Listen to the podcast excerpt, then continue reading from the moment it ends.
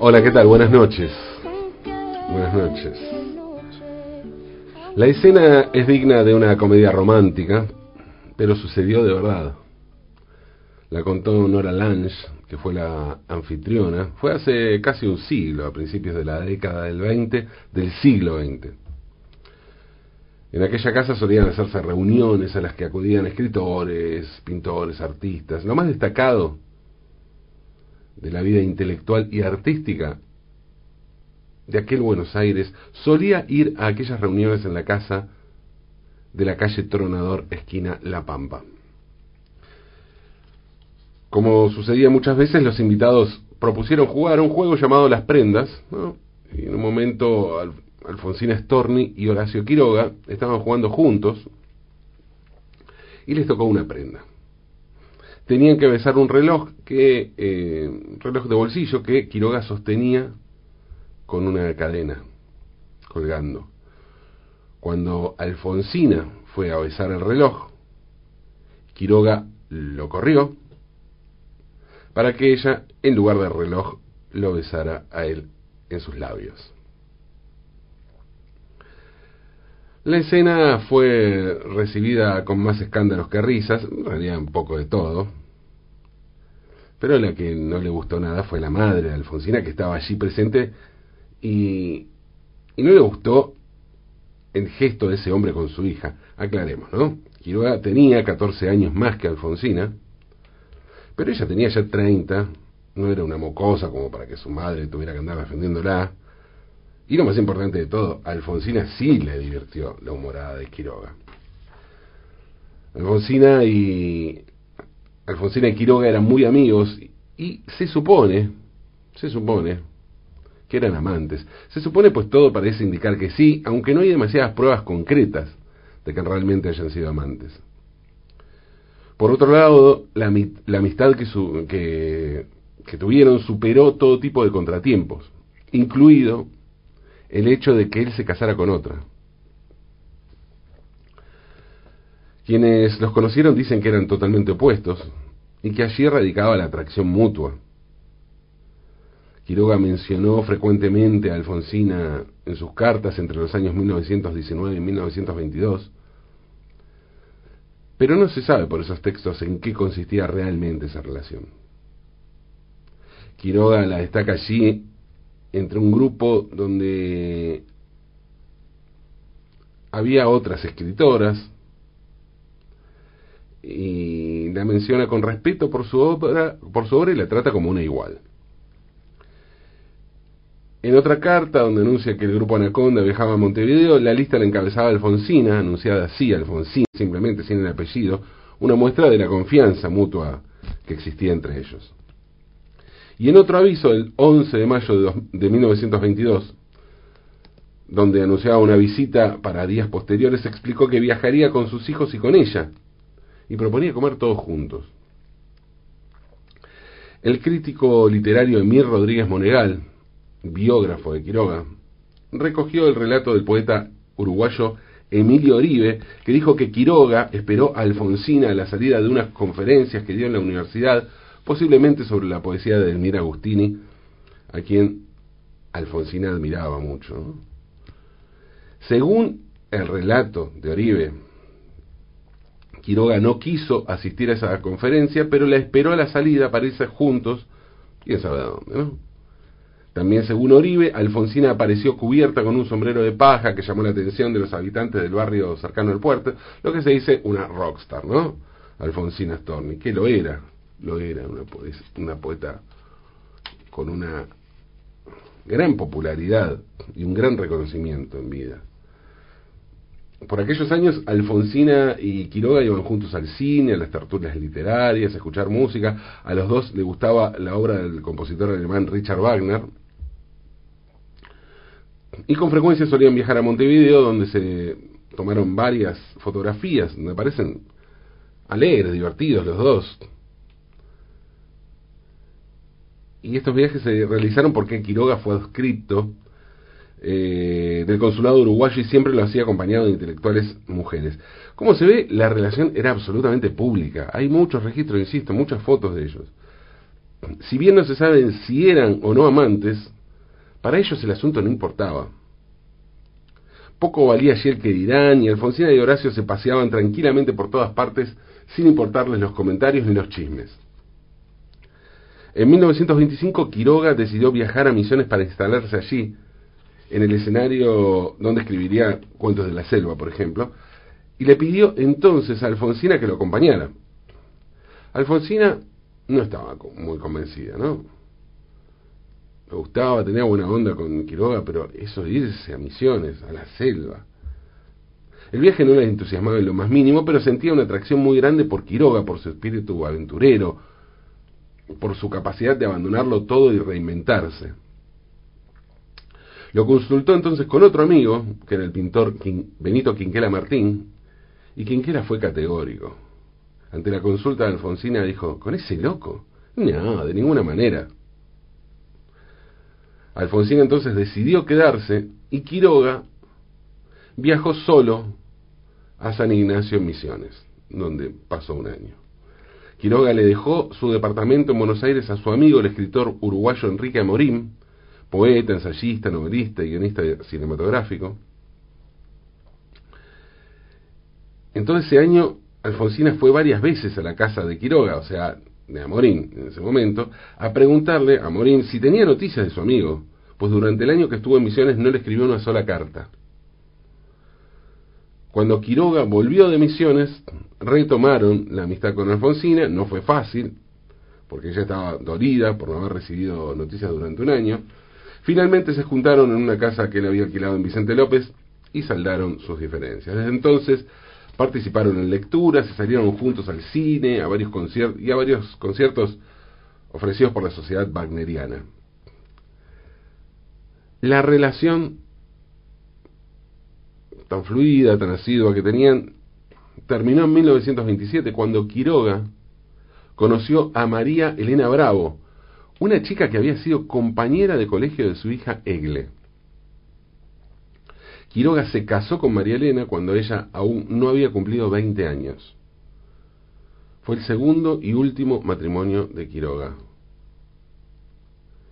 Mientras tanto, Alfonsina siguió teniendo un gran aprecio por Quiroga, en quien consideraba un amigo que la comprendía. Años después, a Quiroga le, le diagnosticaron cáncer de próstata. Diez años después, exactamente, estaba internado y padecía dolores insoportables. Había estado enfermo de la próstata, pero diez años después le, le diagnosticaron el cáncer. El 18 de febrero de 1937, Quiroga, que estaba internado, pidió permiso para salir del hospital con la excusa de visitar a su hija. En el medio pasó por una farmacia y compró cianuro. Un día después, el 19 de febrero de 1937, se suicidó tomando un vaso de agua mezclado con el cianuro. Y ese fue el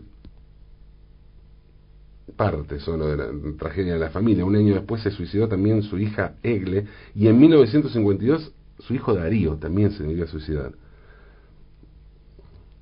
Dicen que Quiroga escribió solo una carta cuya destinataria era Alfonsina Storni. Pero esa carta nunca se encontró. Cuando Quiroga se suicidó, Alfonsina le dedicó un poema que muchas veces es leído como un presagio de su propio destino. El poema titulado simplemente a Horacio Quiroga dice así.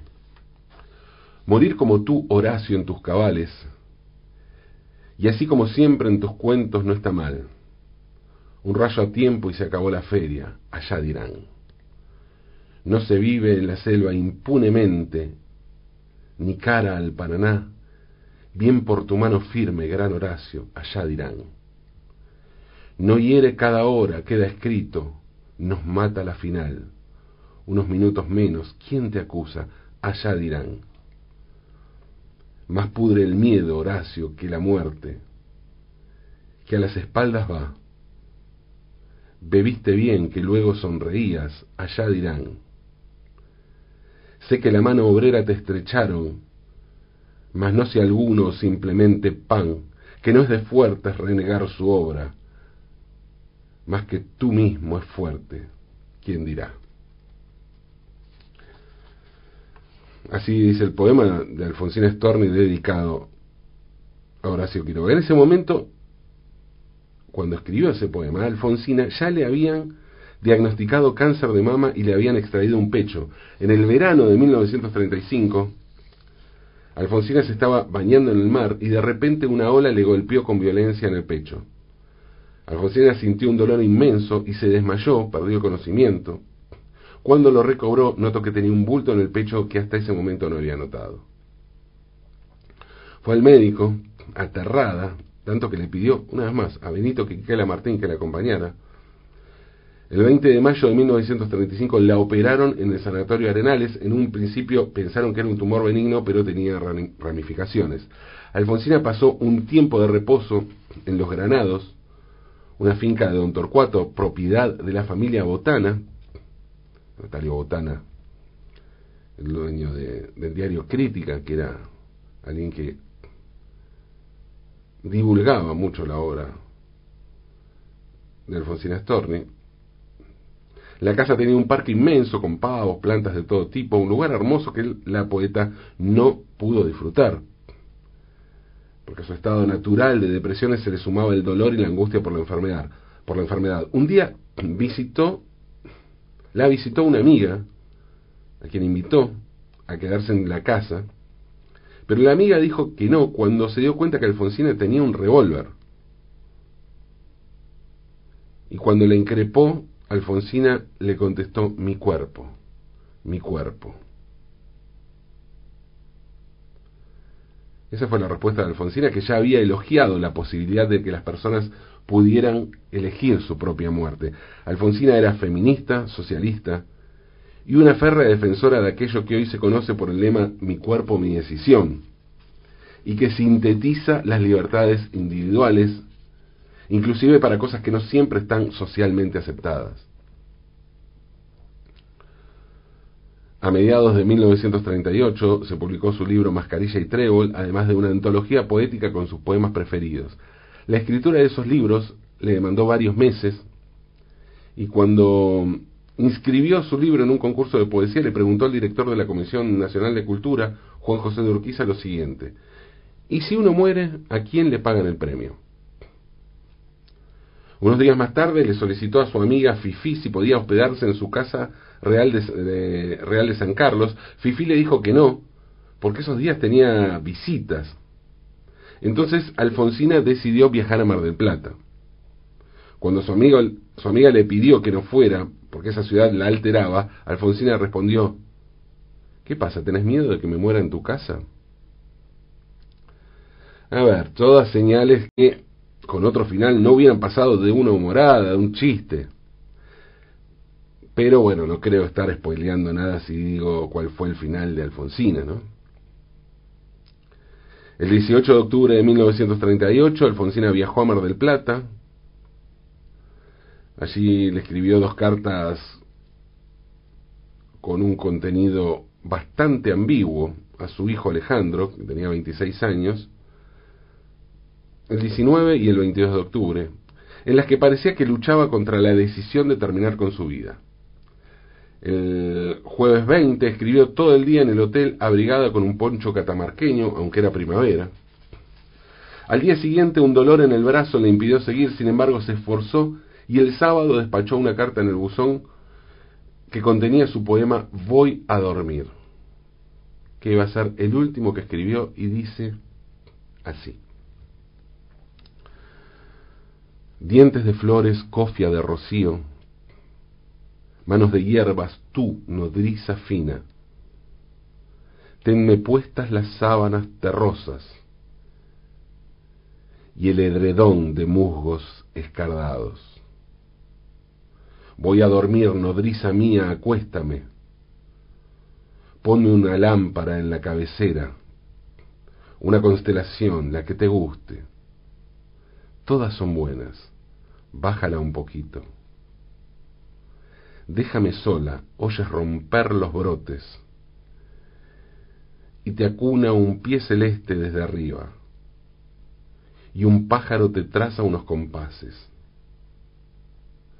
Para que olvides, gracias a un encargo. Si él llama nuevamente por teléfono, le dices que no insista, que he salido.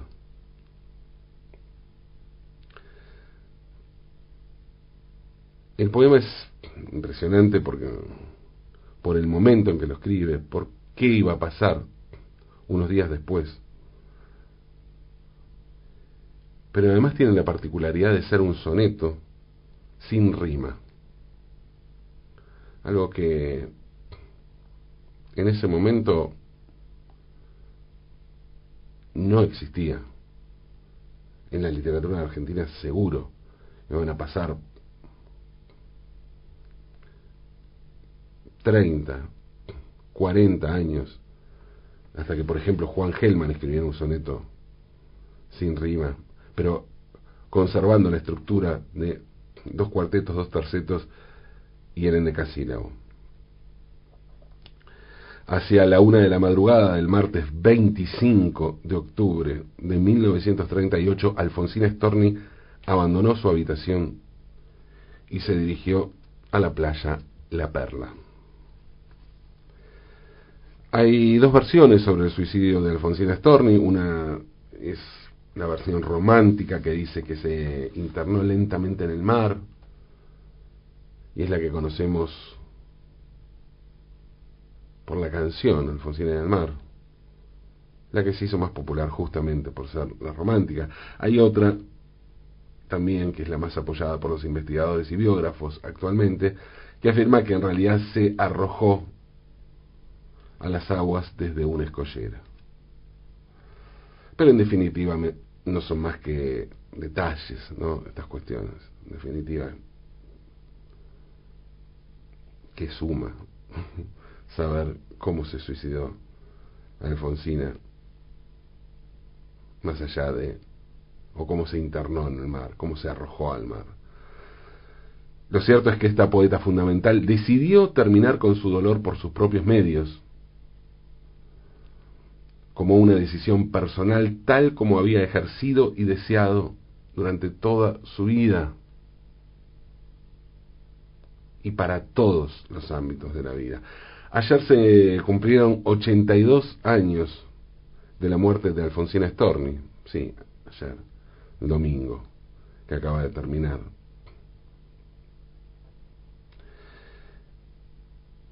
Y mm, se cumplieron también 82 años de ese momento tan particular para las letras argentinas, si tenemos en cuenta que en 20 meses se suicidaron Alfonsina, Quiroga y también Leopoldo Lugones. Mientras tanto, mientras tanto, como testigo y coprotagonista de todo esto, mientras tanto, el mar. El mar, el mar, el mar siempre recomenzado, como dice el poema El cementerio marino de Paul Valéry. El mar. No hagamos olas y recomencemos, aunque es de noche.